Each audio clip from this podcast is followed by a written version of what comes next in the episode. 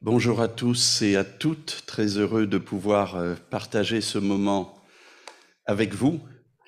Alors pour ceux qui ont de la mémoire, et je pense que vous êtes tous dans ce cas-là, vous vous dites, tiens, notre pasteur perd un peu la sienne parce qu'il a déjà prêché sur ce sujet. Alors c'est vrai, mais il y, a, plus de trois ans. Donc, on a dépassé la date limite. Et surtout, je voudrais euh, détailler quelques aspects différents de ce que, euh, que j'ai dit il y a donc un peu plus de trois ans.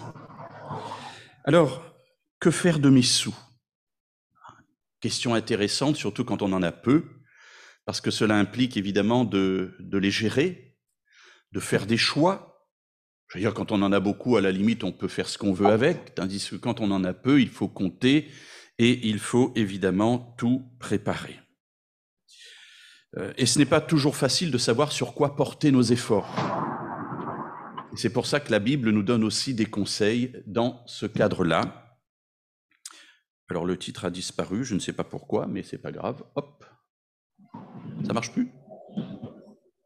Voilà, c'est bon. oui, oui, j'ai allumé cette fois-ci et j'ai appuyé sur le bon bouton. Voilà, donc j'ai choisi trois textes bibliques et le premier qu'on va méditer le plus, ça n'est pas celui qui nous a été lu. Celui-ci, on le méditera, on en tirera quelques éléments dans un second temps.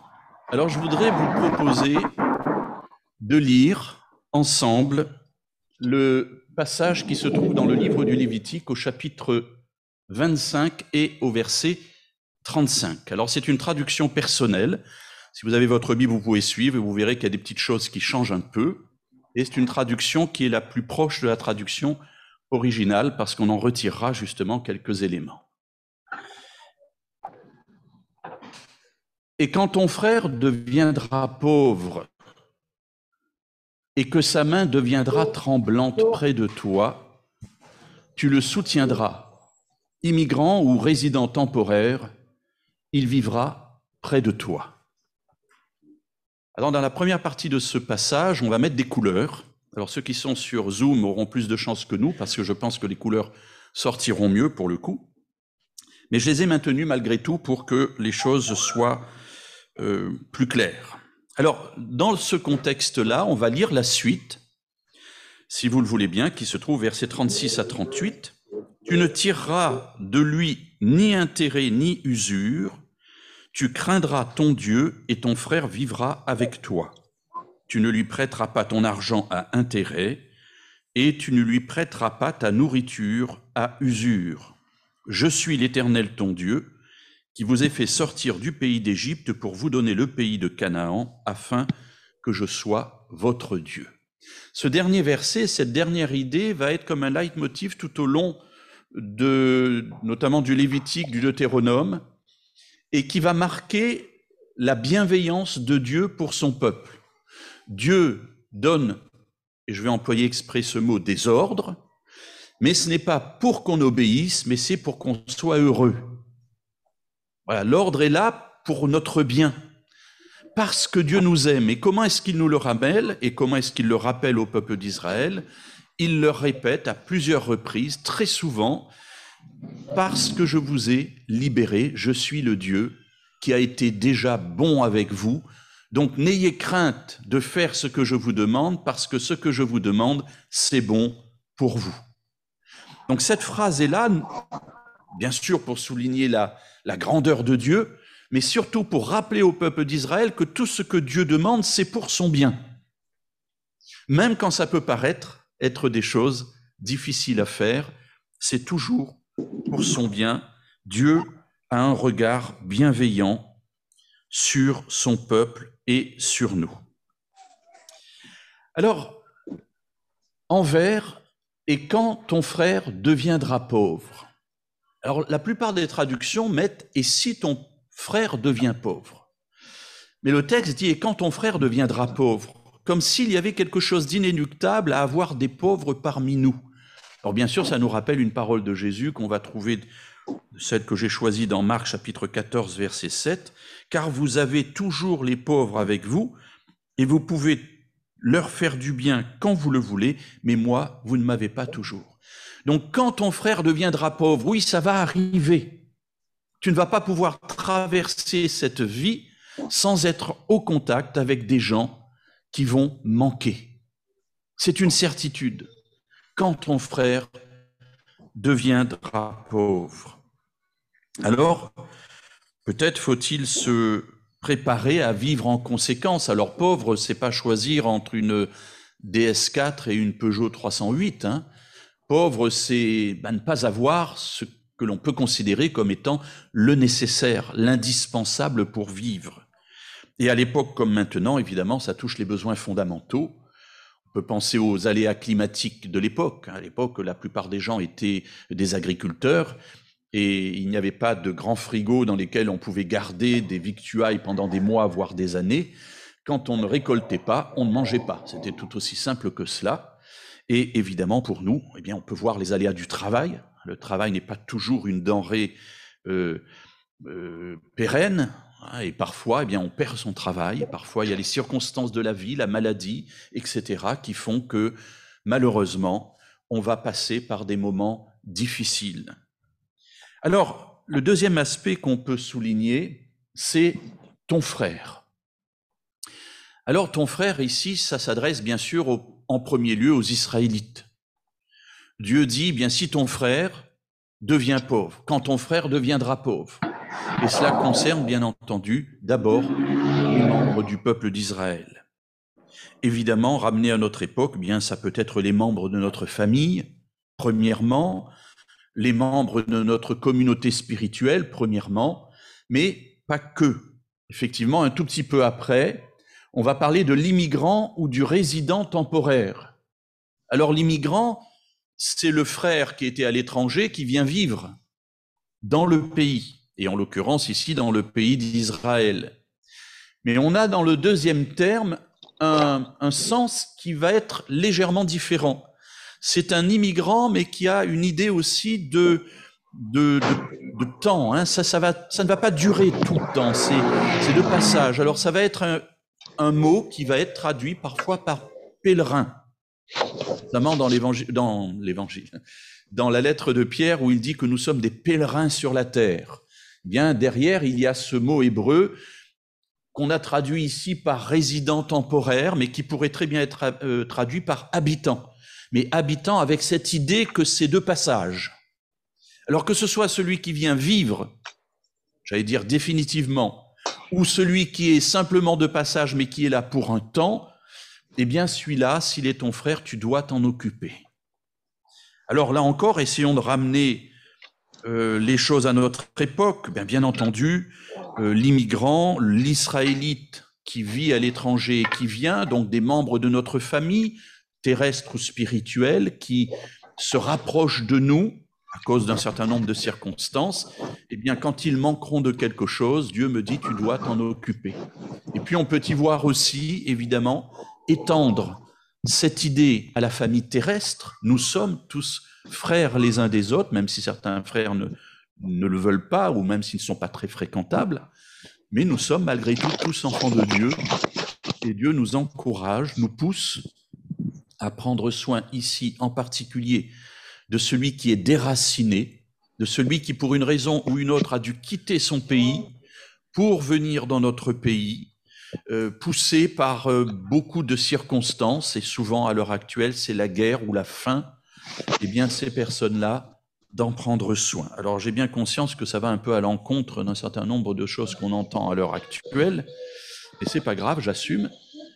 Euh, voilà, Dieu nous, nous pousse à avoir un regard bienveillant aussi sur les personnes qui s'approchent de nous dans ce cadre-là. Alors, qu'est-ce qu'on va faire avec ces personnes quand ils deviennent pauvres Eh bien, sa main devient tremblante. Ça, c'est le, sens original du terme. Alors très souvent traduit par s'il est dans le besoin. Et en fait, ici, on, on rapporte la réalité de celui qui doit cultiver, celui qui doit travailler de ses mains, et puis qui à un moment donné a les mains tremblantes, les mains trop faibles, et qui n'arrive plus à faire ce travail qui est nécessaire pour qu'il mange. Donc il ne peut plus manger parce qu'il ne peut plus travailler. Mais à ce moment-là, il est là et il a la main qui tremble. Et remarquez qu'il est dit près de toi. Alors c'est un mot qu'on va retrouver à la fin. Euh, voilà, on en reparlera tout à l'heure. Mais on peut avoir le désir, là encore, en tant que croyant, d'aider ceux qui se trouvent à des milliers de kilomètres dans un autre pays, et on va donner des fonds, peut-être à Adra, pour qu'on aide ailleurs. Puis Dieu nous dit, oui, d'abord, occupe-toi de ceux qui sont près de toi. Parce que ceux qui sont près de toi, ce sont ceux qui font partie de ton cercle d'influence. Eux, tu peux les contacter directement. Les autres, c'est plus compliqué. bien sûr, à notre époque, ce n'est pas comme à l'époque euh, de la Bible. Par un virement, je peux faire quasiment instantanément arriver de l'argent à l'autre bout du monde. Mais voilà, Dieu dit, occupe-toi de ceux que tu rencontres. Ça, c'est le premier élément. Il est là tout à côté. Alors, comment l'aider? Bien, comment l'aider? Tu le soutiendras. Alors, tu le soutiendras, c'est euh, là encore un élément ou un, disons, un regard que Dieu porte sur nous en disant, je te considère comme étant celui qui peut l'aider. Alors moi, je peux l'aider du ciel, mais je vais l'aider par toi, parce que tu vas être mes mains, tu vas être mon porte-monnaie, tu vas être mes yeux, tu vas être, voilà, beaucoup d'aides possibles pour celui qui est là, à côté de toi, et qui manque. Euh, il y a ici l'idée que Dieu veut partager avec nous que nous devons avoir le souci des autres. Dieu n'est pas le seul à avoir le souci des autres. Ce souci, il veut que nous le partagions, parce que nous sommes ceux qui pouvons être ses mains pour aider ceux qui sont autour de nous. C'est une responsabilité. En résumé, on ne peut laisser celui qui est pauvre et qui manque à côté de nous sans faire quelque chose. Et remarquez que c'est un ordre. Il a dit, tu pourra essayer de... Non, il dit, tu le soutiendras. Fais quelque chose. Fais quelque chose, nous verrons tout à l'heure dans quel cadre et comment. Mais quand le soutenir Est-ce qu'il faut le soutenir euh, dès le début? Est-ce qu'il faut attendre qu'il soit euh, quasiment mort pour commencer à le soutenir?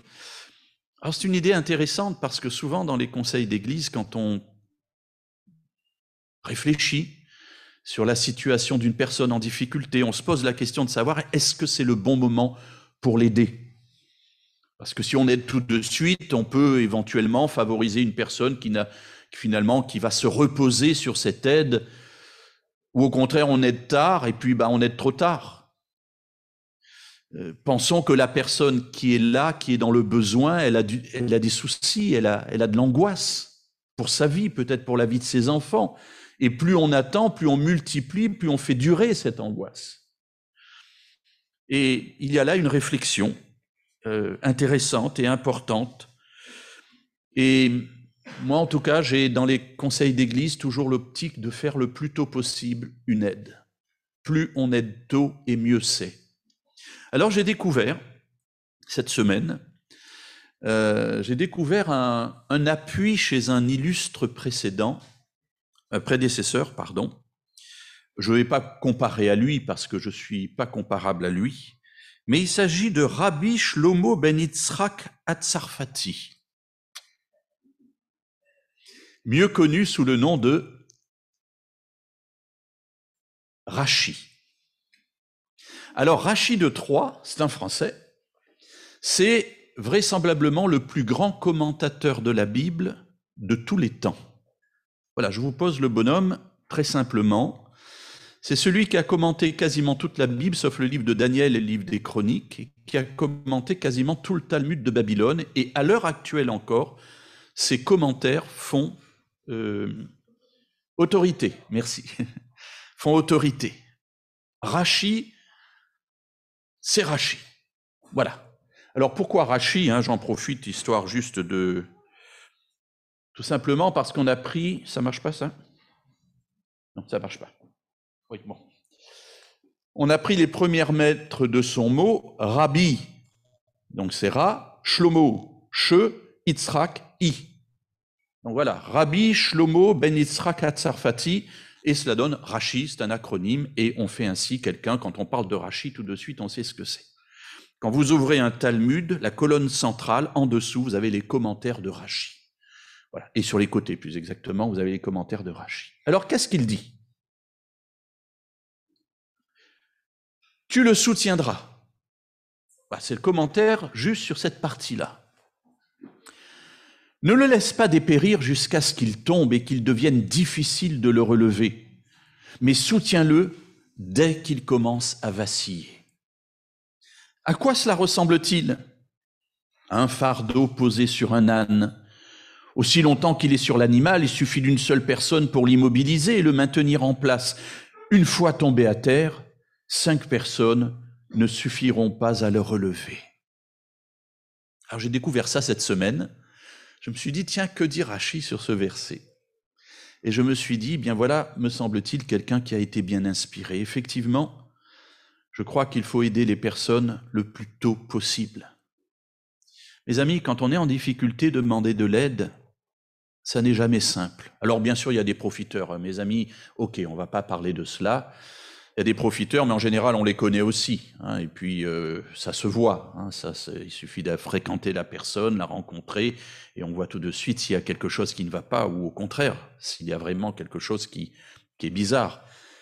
Mais demander de l'aide, quand les gens en arrivent à demander de l'aide, c'est qu'ils ont déjà pendant un bon moment galéré. Je vous prie de me croire que on ne demande pas de l'aide facilement, et sans doute que certains d'entre vous le savent déjà. Alors demander de l'aide, c'est quoi? Après, dire à la personne, oui, mais bon, écoute, montre déjà ce que tu es capable de faire, mais elle a déjà fait, mes amis. Quand elle demande de l'aide, c'est qu'elle a déjà fait à plusieurs reprises tenter de sortir de son pétrin, puis qu'elle n'y arrive pas. Et au bout d'un moment, elle dit, ben, je peux pas faire autrement que demander de l'aide. J'ai honte de le faire. Je n'ai jamais rencontré une personne qui avait besoin d'aide et qui n'avait pas honte. Ce qui fondamentalement est idiot. Mais on est comme ça. C'est idiot pourquoi? Parce qu'on on est dans des difficultés, c'est tout. Hein, Mais on a honte parce qu'on se dit, je devrais pouvoir subvenir à mes besoins, je devrais pouvoir subvenir aux besoins de ma famille. Mais je n'y arrive pas. Je n'y arrive pas. Et je crois, mes amis, qu'en tant que croyant, en tant qu'Église, c'est un devoir et une joie que de pouvoir aider ceux qui, à un moment donné de leur vie, passent par des difficultés qui imposent de pouvoir les aider. Alors voilà quelque chose donc qui me semble important. Et puis le verset se continue en disant il vivra près de toi. Alors j'attire votre attention là-dessus parce que beaucoup de traducteurs ont réduit la portée de cette petite partie de verset. Dans la plupart de vos traductions, à part une, dans toutes celles que j'ai lues, il y a il survivra près de toi. Euh, c'est pas ce que le texte dit. je vais me déplacer, puis je reviendrai après pour euh, le zoom. Ici, c'est il vivra. La vie, c'est pas la survie. Et ce que Dieu nous demande, c'est de faire le nécessaire pour que la personne puisse vivre. Alors on lui dit pas de devenir Bill Gates, hein, ce n'est pas là la question. On va aider pour les besoins essentiels, mais il faut qu'elle puisse vivre. Alors bien sûr, si on ne peut pas aider jusqu'à ce niveau-là, on fait ce qu'on peut. Mais quand on peut, il faut aider pour que la personne puisse vivre. Les amis, c'est simple. Si vous ne l'aidez pas pour qu'elle vive, elle va retomber, tout simplement. Et si elle retombe, il va falloir l'aider à nouveau. Et le texte dit, il vivra. Et il vivra près de toi. Et on a le même mot que tout là-haut. Lorsqu'il est dit, quand sa main deviendra tremblante près de toi, eh bien là, il vivra près de toi. Il restera, il pourra rester dans ce contexte qui est un contexte protecteur, un contexte où Dieu peut se révéler au travers de ce que nous faisons pour ceux qui sont dans le besoin.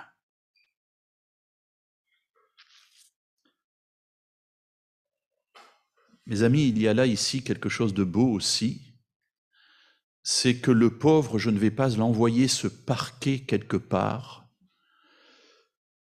le cacher, mais j'accepte et je veux qu'il puisse vivre avec moi, près de moi. Alors ça nous amène à notre deuxième texte biblique sur lequel on ne s'arrêtera pas de cette manière, on ira beaucoup plus rapidement, et que l'on trouve dans euh, la deuxième lettre aux Corinthiens au chapitre 9 et au verset 6 à 12, et que nous avons lu, qui nous a été lu, merci d'ailleurs pour la lecture, il y a quelques instants en introduction de ce temps. Paul, à plusieurs reprises, va parler du soutien aux faibles. Il va parler des collectes. En l'occurrence, ici, il parle d'une collecte pour les croyants de Jérusalem. Alors, mes amis, Jérusalem, il est à Corinthe. Enfin, il n'est pas tout à fait à Corinthe. Il écrit aux Corinthiens, mais il n'est pas à Jérusalem non plus. Donc là, il va falloir prendre des sacs. Il n'y a pas de chèque, il n'y a pas de virement. Euh, on prend des sacs, on charge ça sur des mules et on passe dans toutes les églises et on recueille ce qui a été mis de côté dans ces communautés pour amener tout cela à Jérusalem avec tout le temps que ça prend, la, notion de danger aussi qui existe, parce que bah, les brigands, ça existe aussi à cette époque, pour amener ce qu'il faut pour soutenir les croyants de Jérusalem, puisqu'il y a là des croyants en difficulté à cette époque-là. Alors le premier élément que je voudrais souligner, c'est le verset 7. Que chacun donne comme il l'a résolu en son cœur, sans tristesse ni contrainte, car Dieu aime celui qui donne avec joie. Alors ce verset est très beau, puis en même temps il me pose un problème. Parce que Paul n'a pas prévu l'option suivant laquelle je ne donne pas.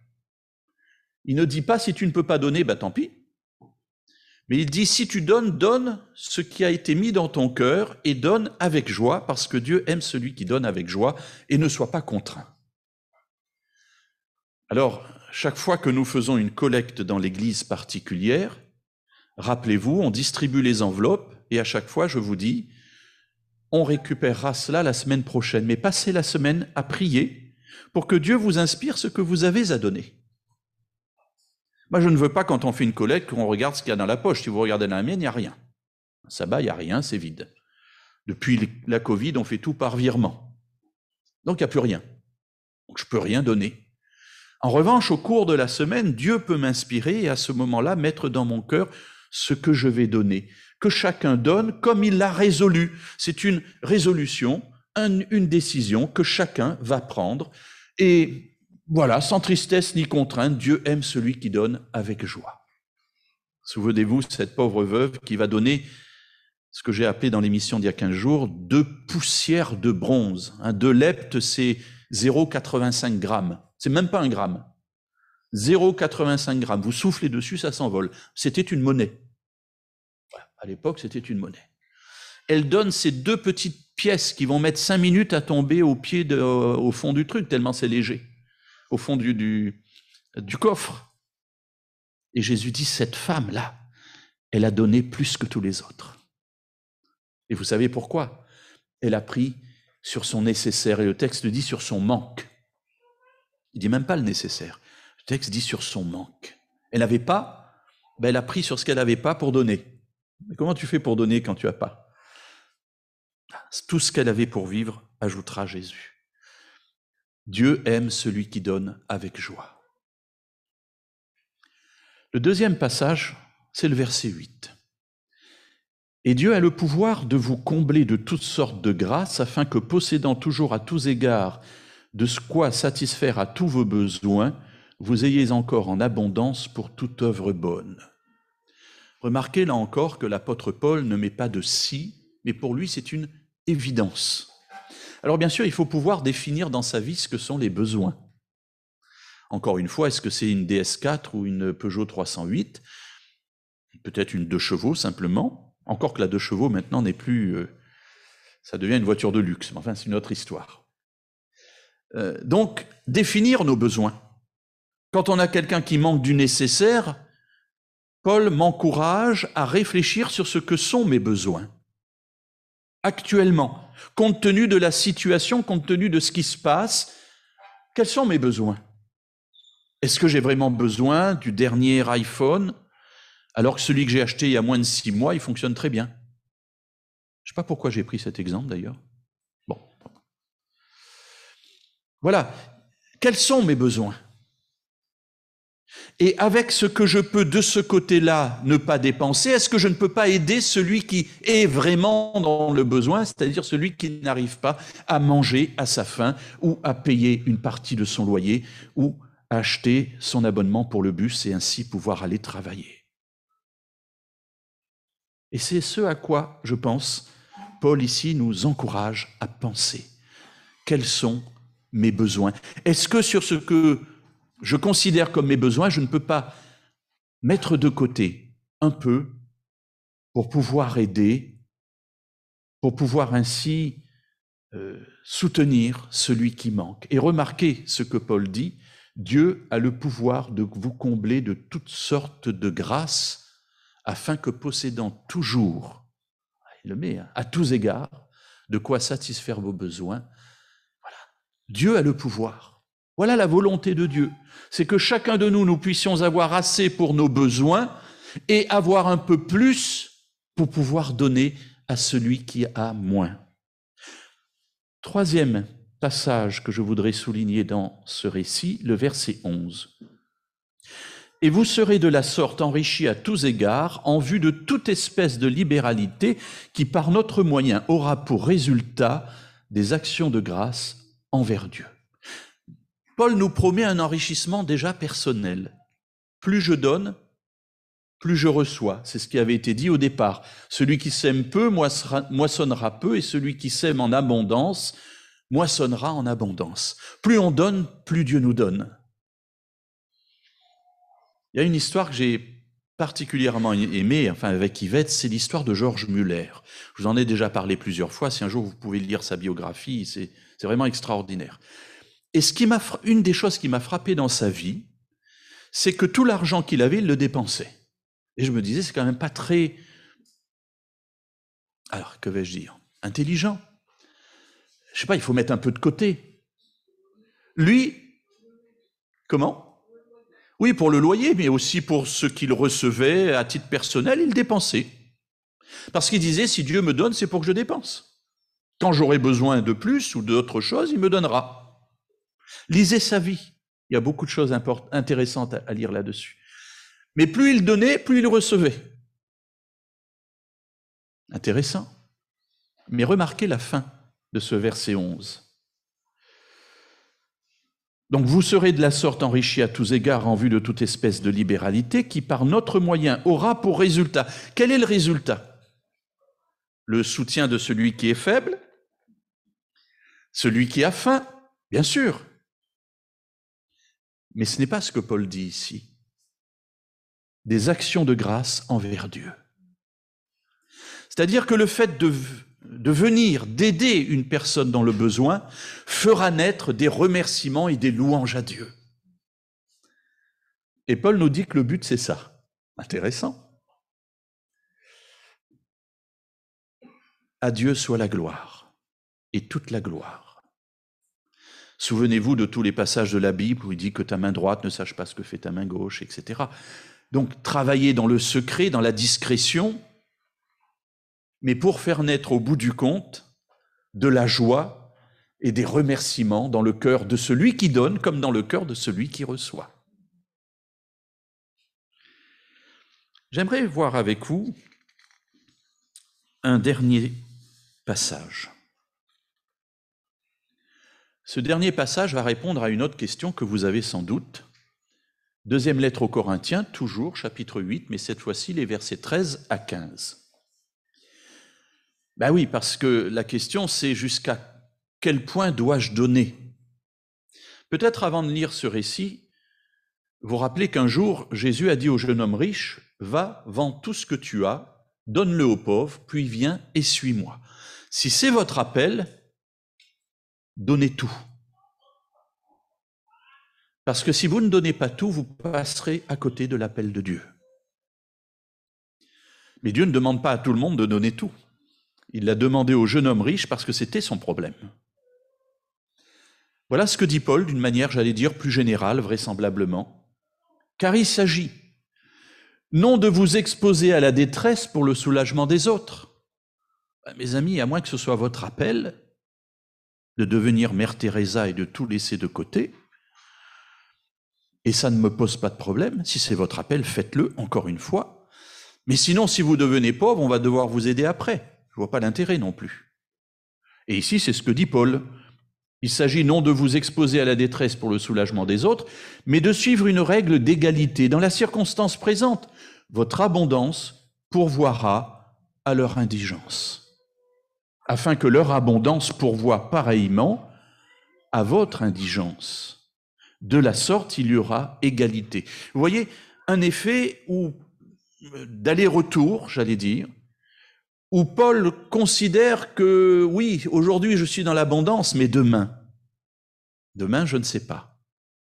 Et si demain je ne suis pas dans l'abondance, eh bien peut-être que celui que j'ai pu aider à un moment donné m'aidera.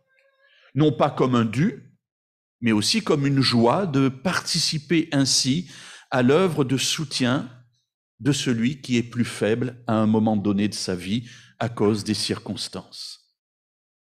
Et Paul va citer un passage du Premier Testament d'Exode 16, 18 en disant, selon qu'il est écrit, ah, Paul ne dit pas ça simplement euh, dans sa tête, une idée qui lui est venue, mais il s'appuie sur un épisode de la vie des enfants d'Israël.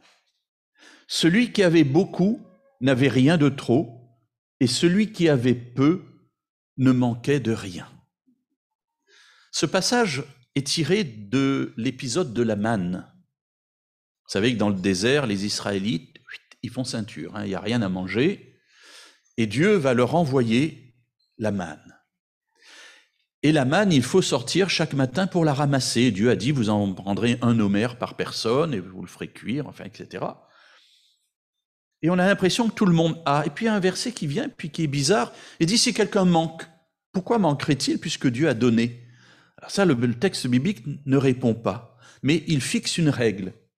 Celui qui en a beaucoup, il va partager avec celui qui en a peu, de telle sorte que tout le monde ait ce qu'il faut pour vivre. Alors on trouve cela dans l'Église primitive, avec l'histoire de ceux qui ont des biens, qui viennent poser ces biens aux pieds des apôtres, et les apôtres partagent à leur tour. Et puis on a l'histoire d'Ananias et Saphira, qui vendent un terrain, qui amène aussi une partie au pied des apôtres. Leur péché n'est pas d'avoir gardé une partie pour eux. Pierre leur dira d'ailleurs, mais vous auriez pu tout garder même. Leur péché, c'est d'avoir menti en disant je donne tout, alors qu'en fait, ils gardaient une partie. Mais voilà, on est à une époque où on va vendre et on va partager pour que chacun puisse avoir de quoi vivre. Encore une fois, celui qui en a trop peut partager. Maintenant, il n'a plus trop, il a ce qu'il lui faut, et celui qui n'a pas assez reçoit, et ainsi il n'est plus dans le manque, dans le besoin, mais il y a ainsi une sorte d'équilibre qui est là. Il s'agit non de vous exposer à la détresse pour le soulagement des autres, mais de suivre une règle d'égalité. Alors mes amis, pourquoi parler de cela aujourd'hui? Bien tout simplement parce que notre communauté, là je parle de Bordeaux, parce que nous sommes à Bordeaux, mais c'est un peu pareil partout, certaines de nos familles passent par des difficultés importantes actuellement.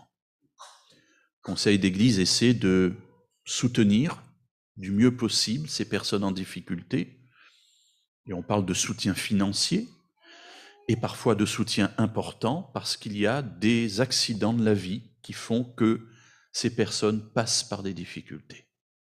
Alors on a un fonds d'aide pour cela. Le fonds d'aide est créé par une partie de, des offrandes que nous donnons chaque sabbat.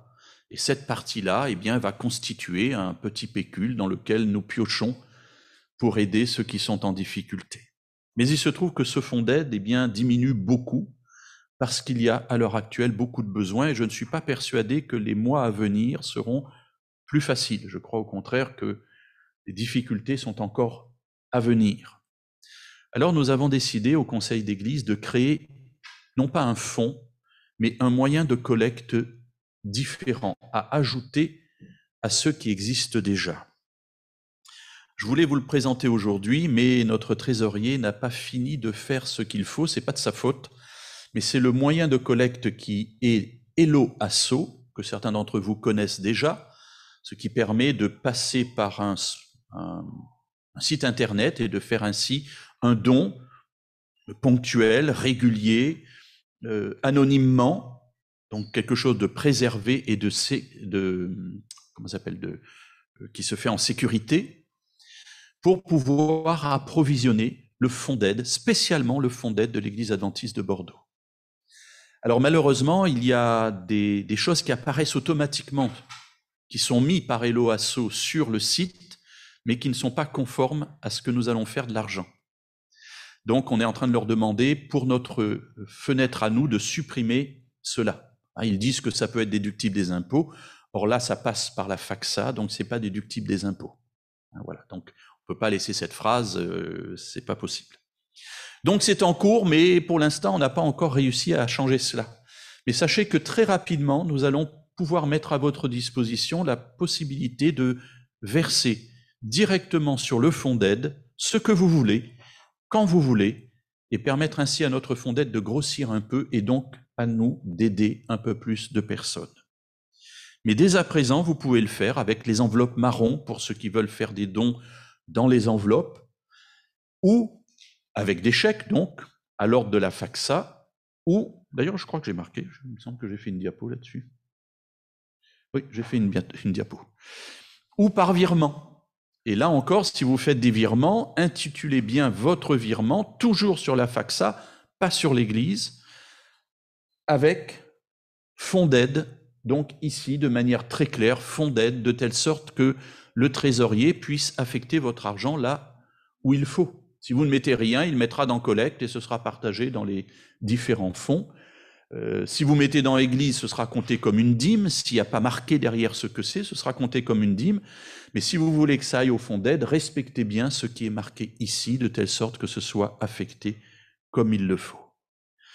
Voilà, mes amis, c'est un appel très simple que, non pas le conseil d'Église, mais je pense que les personnes en difficulté parmi nous nous adressent sans le faire nommément, parce que certains sont en difficulté, ne le disent pas. Encore une fois, je veux le répéter, si vous êtes en difficulté, dites-le nous.